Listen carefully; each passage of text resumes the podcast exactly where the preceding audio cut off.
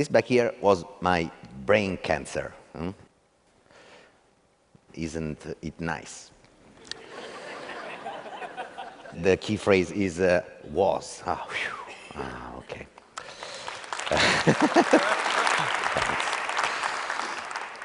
you know, uh, having a brain cancer was really, uh, as you can imagine, shocking news for me. I knew nothing about cancer. In um, Western cultures, when you have cancer, it's as if you disappear in a way. Your life as a complex human being is um, replaced uh, by medical data. Your images, your uh, exams, uh, your uh, uh, lab values, uh, a list of medicines. And everyone changes as well. You suddenly become a disease on legs. Doctors start speaking a language which you don't understand. they start uh, pointing at uh, the, their fingers uh, onto, onto, your body and uh, onto your images. Uh, people start um, uh, changing as well because they start dealing with the disease instead of with a human being. They say, what did this doctor say? before even saying hello. Hmm? And in the meanwhile, you're left with the questions to which nobody gives an answer for. These are the can I questions. Can I work while I have cancer? Can I study? Can I make love? Can I be creative?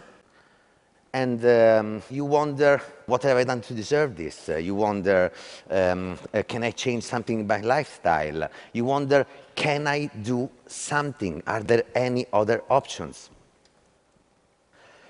And uh, obviously, doctors are the good guys in, uh, in all the scenario uh, because they are very professional and uh, dedicated to, um, to curing you. Um, but they also uh, are very used to having to deal with patients. So um, I, would mm, say that they, that they, sometimes lose the idea that uh, this is a torture for you. And uh, that you are become literally a patient. A patient means the one who waits.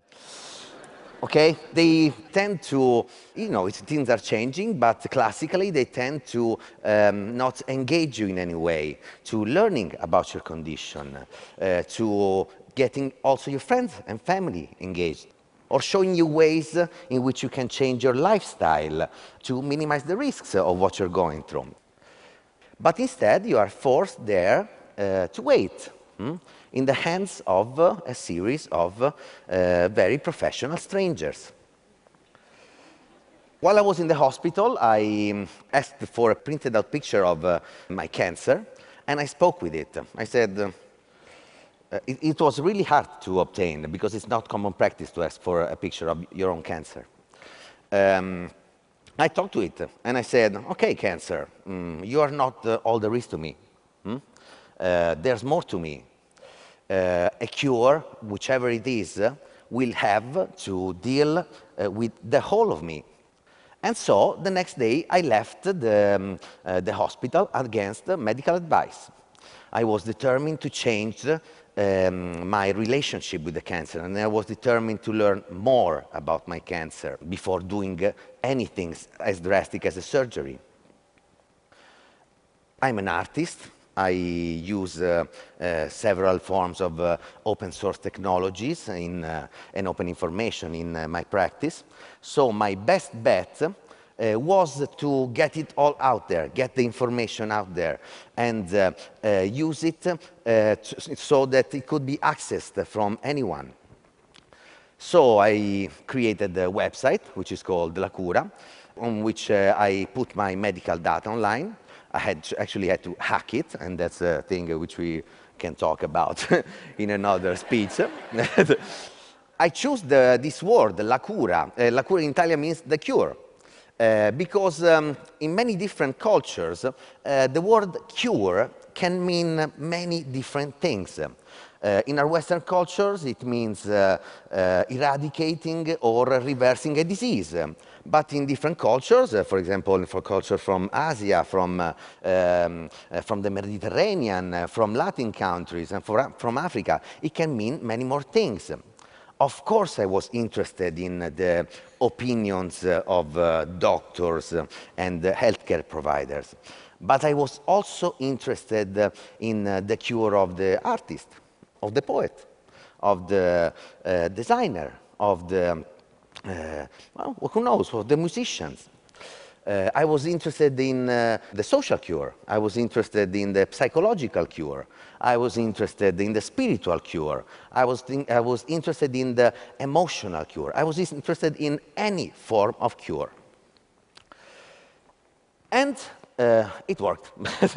um, the, the, the La Cura website went uh, viral I received lots of media attention from uh, uh, Italy and from abroad, and I quickly received um, more than 500,000 contacts, emails, social networking.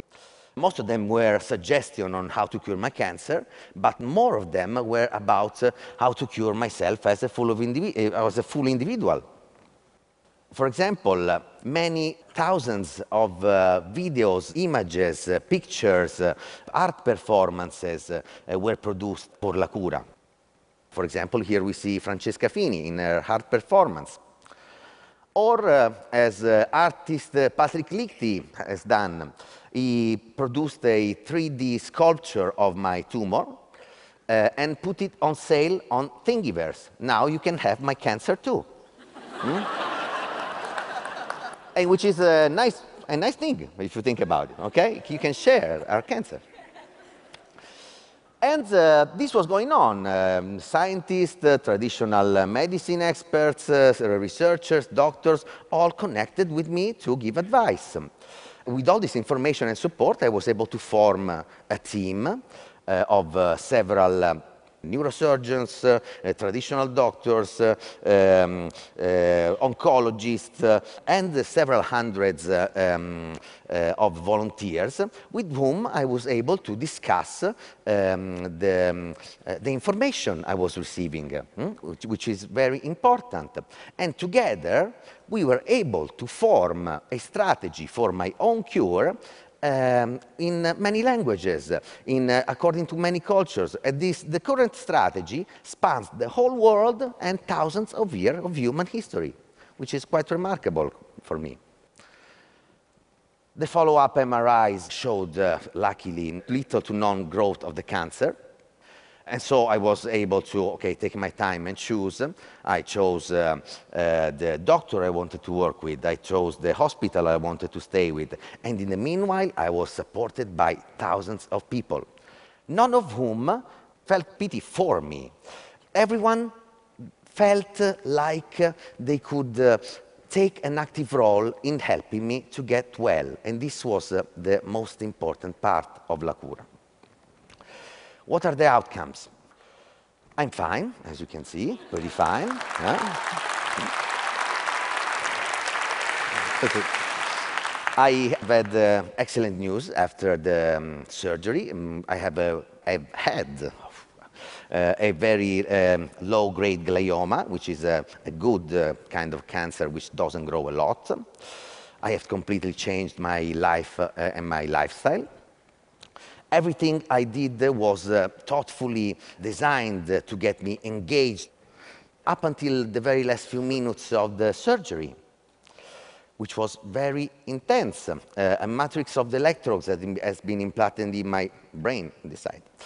Um, to form, uh, to be able to build a functional map of uh, what the brain controls. And we, uh, right before the um, operation, we were able to discuss the, um, the, the, map, the functional map of, uh, of my brain with the doctor to understand uh, which risks I was uh, running into and uh, if there were any I would want to avoid. Obviously, there were. and this openness was really the fundamental part of La Cura.